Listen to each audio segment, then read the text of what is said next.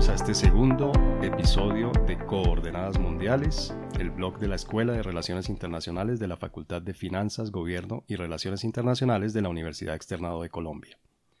En este episodio vamos a ver las perspectivas de las relaciones internacionales para este año 2020.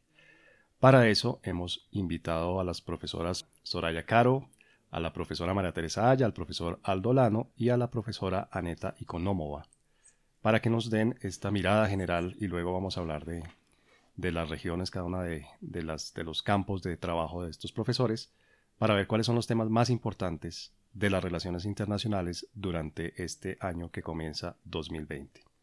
Entonces, sin mayor, eh, sin mayor introducción, arranquemos. Eh, Soraya, ¿cuál cree usted que es el, el evento, el tema que va a ser más importante en las relaciones internacionales en el mundo este año? Pues eh, desde mi perspectiva, la relación de, económica de China y Estados Unidos va a seguir en, eh, eh, en, la, en el escenario. no tanto en materia comercial, en donde ya pues se han dado algunos pasos en materia de acuerdos que no necesariamente van a lograr superar eh, las problemáticas actuales en materia de comercio y de nuevos altos aranceles, la nueva realidad de los aranceles entre esos países, sino que el problema comercial está cediendo terreno al tema político. Hay una preocupación de parte de, Estados Unidos y de otros países asiáticos por un proceso de nuevo colonialismo de parte de China en diferentes regiones, que se expresa, por ejemplo, en eh, su en, el fortalecimiento de su posición geoestratégica en el sur del mar de China, en, eh, el Océano Índico, eh, el proceso de expansión de sus, de sus empresas eh, financieras e industriales. Y eso hace pues que los países en Asia eh, particularmente en el grupo de ASEAN y en América y en, el, en Occidente, empiecen a fijar posiciones en torno a qué está, si van a soportar a China o van a apoyar a Estados Unidos, y eso puede generar pues conflictos eh, políticos y bélicos de importancia que están siendo analizados pues por diferentes escuelas. María Teresa, ¿cuál cree usted que sea la, el, el evento o el, o el tema importante este año? Yo creo que lo miraría desde dos lentes distintos.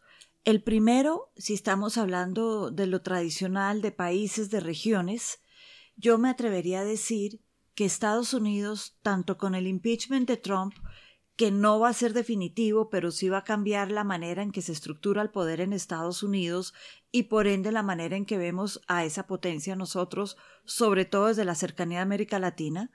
Entonces, el tema de Estados Unidos va a ser clave uno mira a Estados Unidos y mira su némesis. Y su némesis desde el 2 de enero de este año se llama Irán y lo que está pasando en el Medio Oriente y qué va a pasar con toda esa lógica después del asesinato de Soleimani.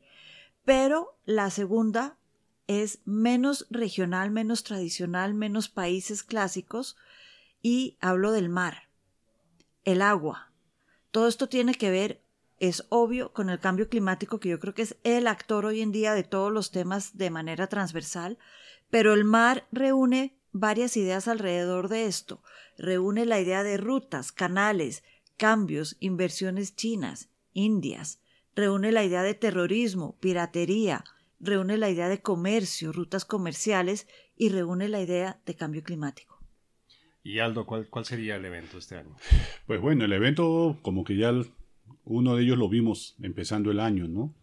El ataque de Estados Unidos contra, contra Irán, de manera particular, pues, contra Soleimani, la muerte de este comandante de la Guardia Revolucionaria, generó, pues, como suele suceder, eh, acciones de respuesta por parte de Irán, pero sobre todo, creo yo, ha contribuido ¿no? a agudizar la inestabilidad en esa región del mundo porque ya no es solamente ahora Irán el que protesta contra Estados Unidos, sino el actual gobierno de Irak, y muy posiblemente otros países de la región se irán sumando a este reclamo, eh, a esta protesta, que se vuelve reclamo, de que Estados Unidos frene la intervención militar en esa región, y es por eso que ahora ya se está promoviendo ¿no?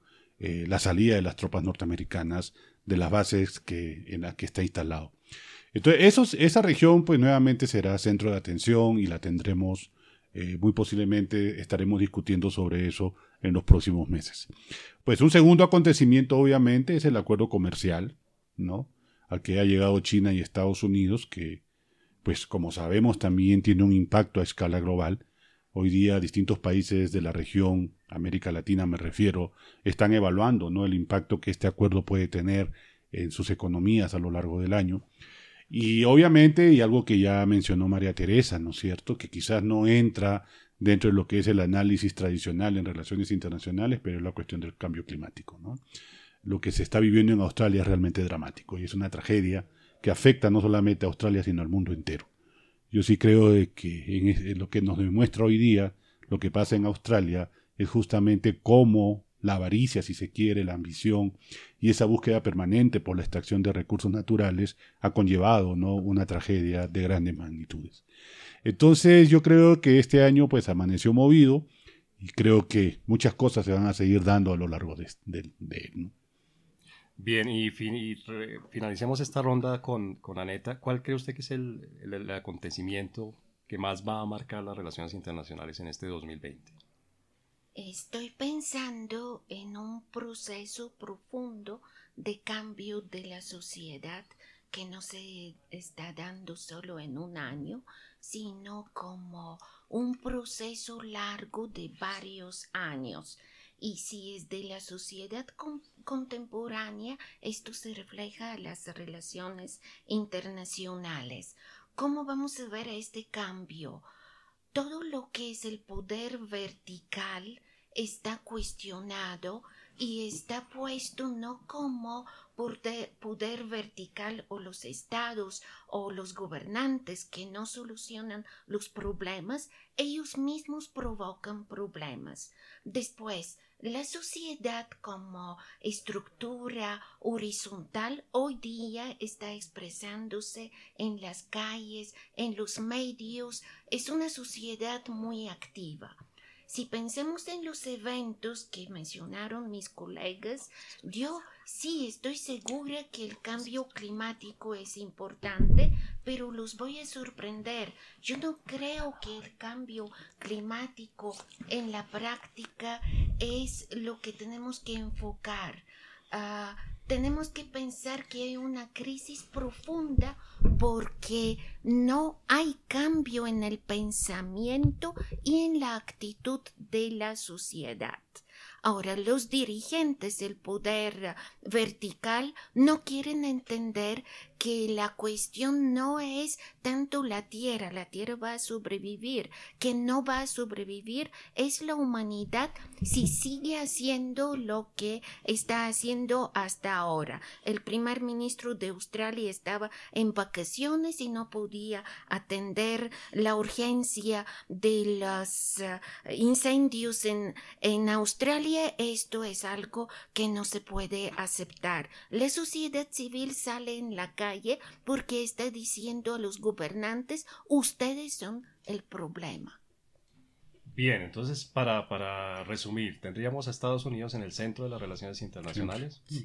Tendríamos temas con Estados Unidos con China en su guerra comercial que puede reanudarse y que puede profundizarse. Tendríamos obviamente el problema de, de, conflicto armado entre Estados Unidos e Irán y el otro gran tema, el gran marco de fondo estaríamos hablando del cambio climático para este 2020. Eso sería, digamos, nuestro, nuestro vaticinio de lo que puede suceder durante este año. Ahí lo que hay que tener en cuenta es que estas catástrofes ambientales son sobre todo producto del accionar humano.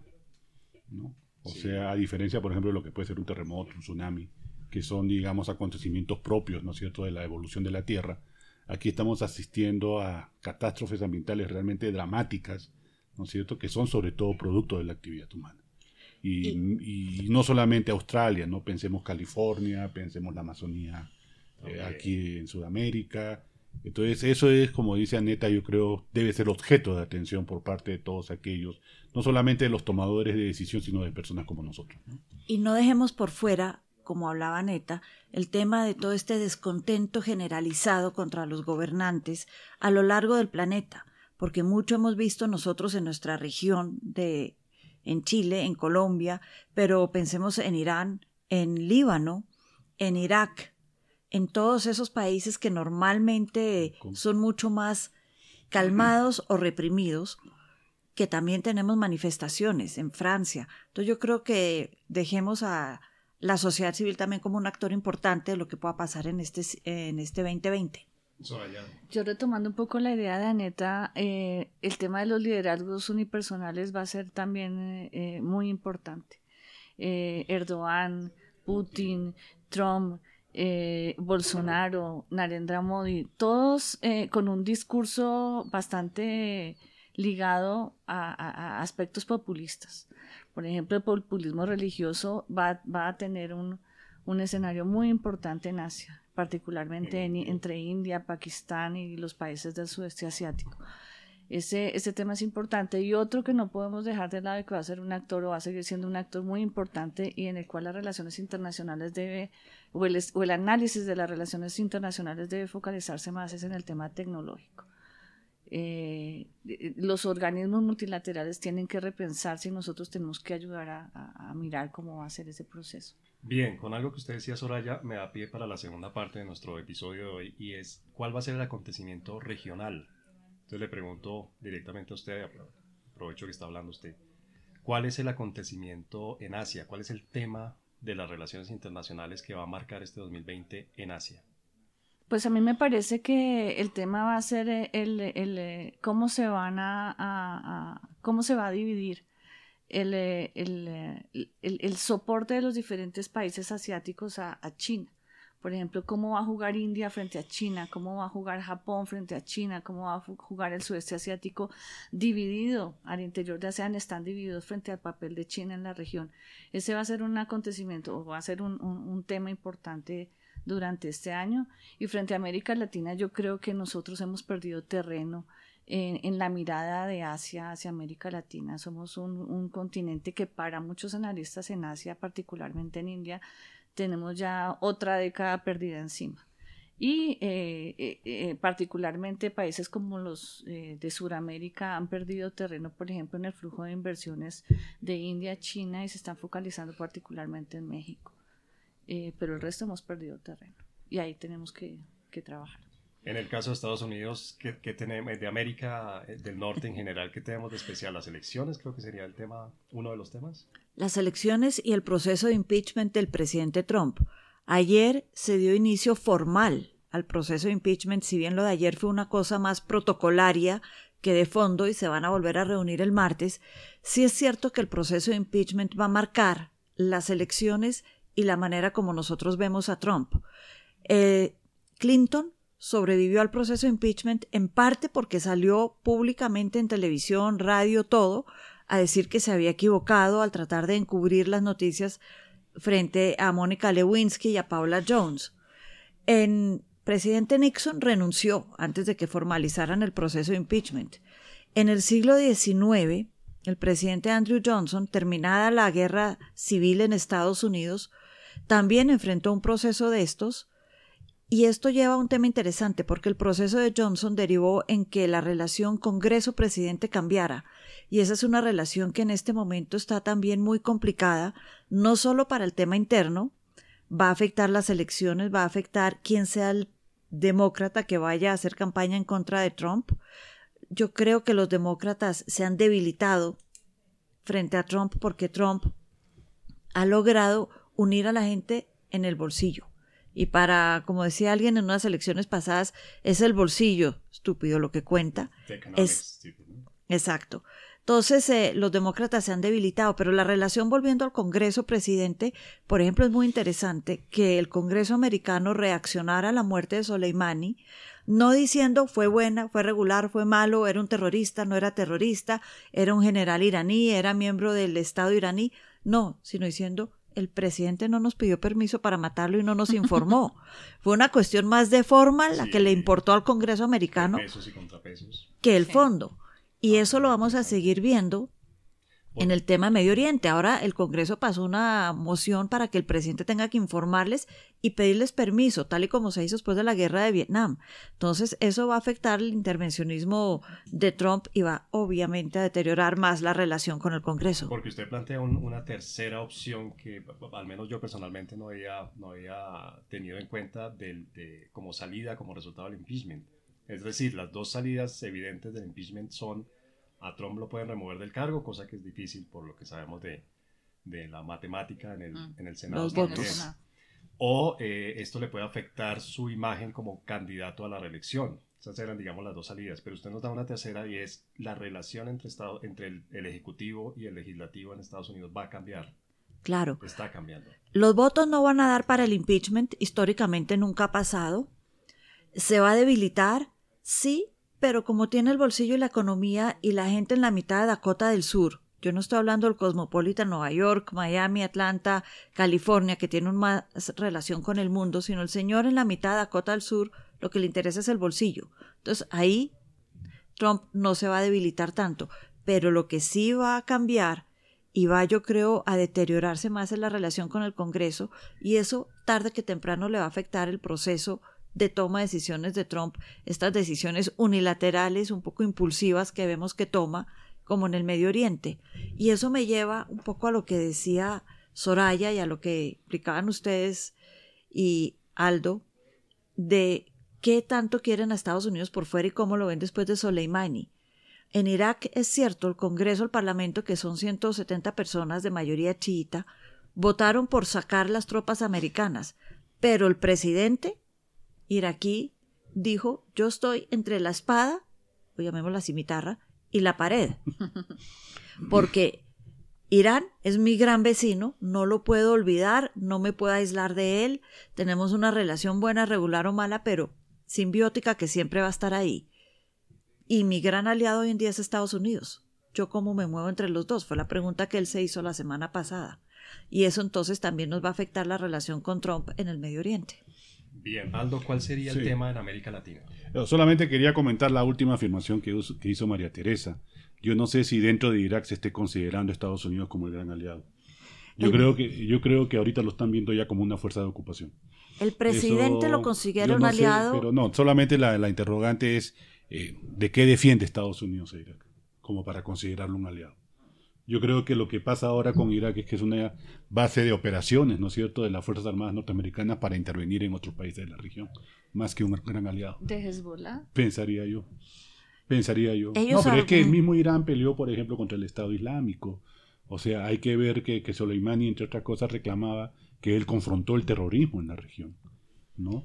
Y que de todas maneras el asesinato la muerte de este señor significó de todas maneras como una especie de puñalada artera, ¿no es cierto?, por la espalda a alguien que se había comprometido en la lucha contra el terrorismo. Entonces, pero este bueno. yo les propongo, este tema creo que tiene sí, eso va para, de, ancho y de largo. Yo creo que le podemos dedicar un episodio completo. al tema Irán. Sí, solamente quería hacer ese comentario. ¿Cuál crees tú que sea el tema de América Latina? ¿Cuál va a ser el tema de América Latina? En América Latina hay varios temas. Hay varios temas. Eh, el primero de ellos tiene que ver pues con, esa actitud, ¿no es cierto?, de Estados Unidos para frenar la llegada de inmigrantes a, su territorio. Tengo entendido que ya el Congreso aprobó el presupuesto para la construcción del muro y, bueno, parece que eso va. Además, estoy viendo que nuevamente en Centroamérica, sobre todo, eh, se están organizando estas caravanas de migrantes hacia Estados Unidos y bueno, no sabemos eso cómo puede. El tema migratorio sigue siendo un tema muy importante en las relaciones entre Estados Unidos y América Latina, de la misma forma que el narcotráfico, ¿no es cierto? El narcotráfico regresó a la agenda norteamericana con una fuerza que no se veía, creo yo, desde la época de Bush, y, prueba de eso es el accionar norteamericano en este campo. Eh, y bueno, entre, entre los países de América Latina yo no vería causas del conflicto, la verdad, más allá de las diferencias ideológicas que pueden haber entre los gobernantes de los países que conforman la región. Eh, obviamente, cambio climático sigue siendo una, una cuestión que debe ser trabajada con profundidad. Lo que ha pasado en la Amazonía en el último año es también parte de esta tragedia de la que hablábamos hace unos minutos. Y ya yendo al plano interno, pues yo creería de que eh, lo que ha pasado en el último trimestre del año pasado, de alguna manera puede continuar a lo largo de este año, ¿no? O sea, las protestas, las manifestaciones contra estas democracias, que independientemente de su signo ideológico, sean progresistas, sean de derecha, sean neopopulistas o como quiera llamárseles, tienen que lidiar ¿no? con una demanda procedente de las sociedades latinoamericanas que están dirigidas sobre todo a la reducción de la desigualdad, a la reducción, ¿no es cierto? Ya no tanto de la pobreza, porque en eso América Latina tuvo mucho éxito en los últimos años, pero es la búsqueda de oportunidades, ¿no? En un contexto que, como sabemos, pues cada día es más adverso, ¿no? O sea, yo sí creo de que es necesario que los estados comiencen a pensar en unas reformas profundas que ayuden, ¿no es cierto?, que conlleven una nueva forma de relacionarse con la sociedad eh, y que conlleve también, pues, la búsqueda del bienestar o del bien vivir, como se podría decir ya en términos más andinos, eh, a la mayor parte, ¿no es cierto?, de las personas, de los ciudadanos que habitan en nuestros países. Aldo, la, vemos unas tensiones que están apareciendo entre Bolivia y Argentina por el, por el, eh, asilo que le ha otorgado el gobierno argentino a Evo Morales y con el nuevo gobierno boliviano, obviamente eso ha generado tensiones. Hay tensiones entre Colombia y Venezuela por razones que pues, creo que todos conocemos y que no vale la pena eh, alargarnos sobre eso, ni siquiera mencionarlas. ¿Puede, ¿Puede haber un escalamiento de esas tensiones este año o es un tema, digamos, en el que no esperamos mayores noticias? Yo no creería que se, se, produzca un conflicto mayor entre Argentina y Bolivia por el refugio o el asilo político dado a Evo Morales. Yo creo que el actual gobierno boliviano, entre otras cosas, lo que debería buscar ahorita es, son las elecciones y ver la forma de retirarse el cuanto antes, ¿no es cierto?, de la presidencia. Porque a mi modo de ver es un gobierno ilegítimo, producto de un golpe de Estado, eh, y además, ¿no es cierto?, un gobierno que, que se, se, veía como de transición, pero parece como que está buscando la forma de perpetuarse. Pero podríamos, por ejemplo, esperar una ruptura de relaciones. Sí, pero las rupturas de relaciones eh, eh, son inocuas. Son inocuas a la, en el corto plazo, ¿no? Por ejemplo, ahorita creo el, recién posesionado presidente de Guatemala, creo, rompió relaciones, con Venezuela. Yo realmente no creo que eso genere, le genere mayores problemas a Maduro en el escenario regional e internacional. O sea, la ruptura de relaciones pueden ser, digamos, una llamada de alerta frente a ciertas actitudes que los gobiernos, que, que un gobierno está tomando, pero que signifique como un mecanismo de presión para cambiar esas actitudes es realmente muy difícil. María Teresa, ¿cree que hay algún...? Todo eso depende, yo creo, de con quién se rompen relaciones. Si yo estoy acá y rompo relaciones con, no sé, Surinam, bueno, puede que no me afecte tanto, pero en el caso de Argentina y Bolivia, teniendo unos pasos migratorios, teniendo unos temas en conjunto, estando en la misma región, temas comerciales, temas eh, de turismo, temas eh, sociales en común, yo creo que sería un paso mucho más definitivo y marcaría mucho más la relación entre los dos.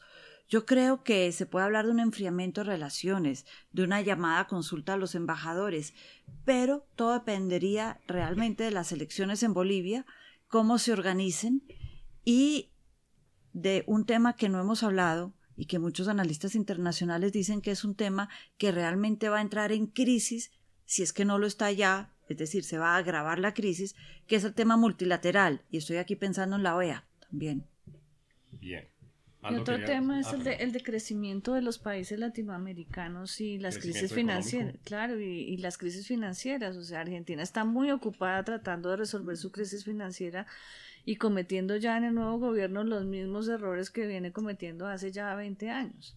La situación de Argentina no está como para focalizarse en si rompe relaciones con Bolivia. O para, para cerrar este tema de América Latina, algo que, No, yo lo que te digo es que realmente se debe comenzar a pensar en reformas políticas a profundidad dentro de los países de la región. ¿no? O sea, hay que cambiar las constituciones. definitivamente yo creo que las constituciones hoy día son un impedimento para avanzar en los cambios que la sociedad demanda, ¿no es cierto? Sobre todo, y como lo hemos visto en Chile, con esta, esta, esta, propuesta que se hace, y se está haciendo en Perú ahora también, se está haciendo en Perú ahora también esta propuesta, ¿no es cierto?, para cambiar el capítulo económico de la Constitución. ¿no? O sea, aquí hay problemas que trascienden, digamos, la coyuntura que tiene que ver con la forma, ¿no es cierto?, como está organizado el Estado, que imposibilita justamente darle solución a un conjunto de demandas procedentes de la sociedad. Aneta, eh, en, Europa hemos visto eh, que toda la atención la ha acaparado el tema del Brexit. ¿Va a seguir siendo el gran tema 2020 o tenemos otros temas que pueden ser más importantes que el Brexit? Vino la hora de la verdad. Este año sí vamos a ver el Brexit, pero el Brexit no es un momento de ruptura, es el inicio de unas conversaciones muy difíciles para que se hagan los acuerdos que deben separar Reino Unido Uh, no voy a decir definitivamente, pero lo deben separar de la estructura de la Unión Europea. ¿Cómo se van a hacer estos acuerdos? Todos están asustados porque van a ser miles y miles de acuerdos. Se habló del programa Erasmo, que es el programa del éxito de la Unión Europea en la educación. ¿Va a seguir? ¿No va a seguir? Si se permite este programa, entonces se pueden permitir otras cosas. ¿Qué va a pasar con el mar? Se va a dividir para pescar los marineros ingleses y al frente están los otros marineros. Nadie sabe qué va a suceder pero el Brexit sí va a ser el momento de comprobar. A ver, ¿la Unión Europea se debilitó o se reforzó con la separación del Reino Unido. Y la Unión Europea no está muy bien en este momento porque se van a épocas de liderazgos de personajes como Mark Angela Merkel, que estuvo tantos años en el poder y ya se ve que no tiene este liderazgo. Francia no logra imponerse como fuerza, al revés, es un ejemplo para, vamos a decirlo, como una revolución de chalecos amarillos y contra las pensiones para toda Europa y el mundo, lo que quiere decir que el Brexit se mide a través de lo que pase en la misma Unión Europea y un peligro que no desaparece, que sigue siendo como la marca específica de la ah, de Europa, voy a decir, es los partidos nacionalistas, partidos ah, de extrema derecha que todo el tiempo acompañan el proceso de creación de la Unión Europea, de expansión de la Unión Europea, de crisis y hoy día de política internacional. Frente a estos partidos vuelvo a la teoría que se enfrenta estructura vertical con horizontal. Parece que los partidos son populistas, pero en su estructura son poder vertical, así que son una amenaza ahí para una sociedad europea que tuvo logros en el siglo XX y los perdió en los últimos años a perder la posibilidad de ver una política social, de ver, ah, ah, como decir, expansión de esta sociedad a los derechos, la democracia, para decirlo un poco así, criticando Europa, es muy apática. Pero esto quiere decir que algo va a suceder. Bien, y en, términos de relaciones internacionales, ¿podemos esperar un cambio este año en las relaciones entre Rusia y Europa? me di cuenta que no mencionamos Rusia. Rusia en este momento sabemos que se cambió el primer ministro, pero no se cambió nada en Rusia porque en el imperio no se cambia nada. Ah, no se va a cambiar nada. Rusia tiende a no cambiar nada.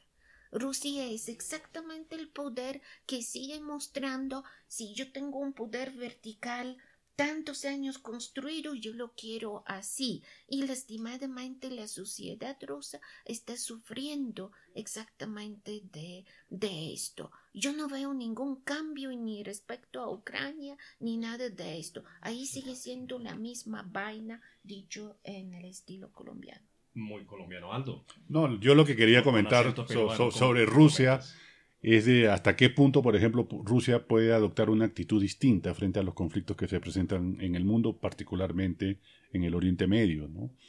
O sea, uno, uno pensaría que Rusia debería tener una posición más proactiva en la resolución de los conflictos que se dan ahí, ¿no? Más allá de la intervención militar en Siria y, bueno, los pactos que ha firmado con Turquía en, en, en, el último año, uno esperaría que Rusia adopte una actitud, ¿no es cierto?, más, no voy a decir beligerante, pero sí por lo menos tratar de buscarle, buscarle solución a los problemas. Es lo mismo que pasa con China, ¿no? O sea, uno esperaría que China intervenga más, pero... pero hay muchos intereses económicos. Sí, yo sé, yo sé que hay muchos intereses económicos de por medio. Eh, yo sé que la Unión Europea es un importante socio comercial de Rusia, importantísimo socio comercial. Entonces Rusia no puede ir en contra de lo que la Unión Europea dice en muchas, en algunas cosas, porque pues se podría afectar económicamente ella, ¿no? pero bueno, vamos a ver qué pasa en respecto a eso. Volviendo al tema de Irán, hay quienes dicen que Rusia es precisamente uno de los actores que más va a ganar con este tema y más se le van a abrir campos, puertas para intervenir en el Medio Oriente y afianzar un poco, por lo menos, su estructura regional en esa zona y podríamos esperar eso este año, que haya algo. Sí, yo creo que sí. Este Rusia ya se pronunció, Rusia ha participado en los acuerdos de paz de Siria. Rusia está viendo qué pasa en Irán. Fue de los primeros países que se pronunció junto con Turquía para hablar de una salida pacífica y que no escalara el conflicto regional. Eh, Rusia está viendo qué pasa entre Arabia Saudita y Qatar. Está muy interesada en el tema de Yemen, que es el corazón del problema entre Qatar y Arabia Saudita y de esta guerra fría entre Arabia Saudita e Irán. Rusia va a estar metida y yo creo que va a aumentar su presencia, por lo menos en esa zona. Hay, dos temas que yo a los que quería hacer referencia. Uno sobre Europa y es que surge una nueva preocupación para Europa o continúa una nueva preocupación para Europa de la relación con Estados Unidos, la relación comercial, que ha estado sujeta a sanciones en ambos lados por diferentes temas. Eh, comerciales y el interés también de Estados Unidos de suscribir un acuerdo bilateral con, con el Reino Unido después de, de, Brexit. Y eso, es, eso preocupa a Europa. El otro tema es eh, efectivamente Rusia, pero el papel de Turquía en la región. El papel de Turquía en la región es muy importante porque necesita asegurar el abastecimiento de sus recursos naturales para poder seguir siendo una potencia industrial eh, emergente y eso ha, dado lugar a su posición frente a Siria, a su incursión reciente en Libia, a su posición eh, un poco tratando de manejar los hilos con Rusia, que, pues ha sido siempre, pues eh, que, que, que, se convierte ahora como en su, en su aliado estratégico para ciertos temas. Entonces ahí Turquía también está jugando un papel muy importante en la región, en el balance de poderes. Sí, eh, quiero decir algo de los recursos naturales. Parece que esto sí es el asunto para guerras, conflictos, aclaradas o no declaradas oficialmente estas guerras. Esto es como el tema de estos años y va a seguir. Pero justamente ahí vuelvo con el primer concepto que dice cambio de la sociedad cambio de nuestro pensamiento, que es lo más importante que necesitamos para vivir. Más recursos, más desarrollo, más y más crecimiento. No, hoy día hasta gente que nunca ha estado en la universidad lo puede decir, esto no nos está trayendo una calidad de vida nos está trayendo más cosas, pero no calidad de vida. Ahora se cruza la política de relaciones internacionales con el sentido común. ¿Qué necesitamos más? Y ahí yo creo que vamos a ver los grandes sorpresas, porque supongo que se va a expresar de alguna manera este pensamiento en no sé qué formas. La joven Greta de 16 años sorprendió el mundo solo en un año con su éxito de estas ideas. ¿Quién sabe qué nos va a traer este año? Yo dejo espacio para lo novedoso que nadie imagina. Puede ser un año de sorpresas también en ese, en ese campo. Bueno, les agradezco mucho por habernos dado este, estos vaticinios, haber utilizado la bola de cristal para ver cuáles pueden ser los temas más importantes de las relaciones internacionales en este 2020. Y pues como siempre los invitamos a quienes nos escuchan, los invitamos a dejar sus comentarios, a proponer temas para nuestro podcast y a que nos acompañen en el siguiente episodio. Muchas gracias a todos y a todas. Gracias. Gracias.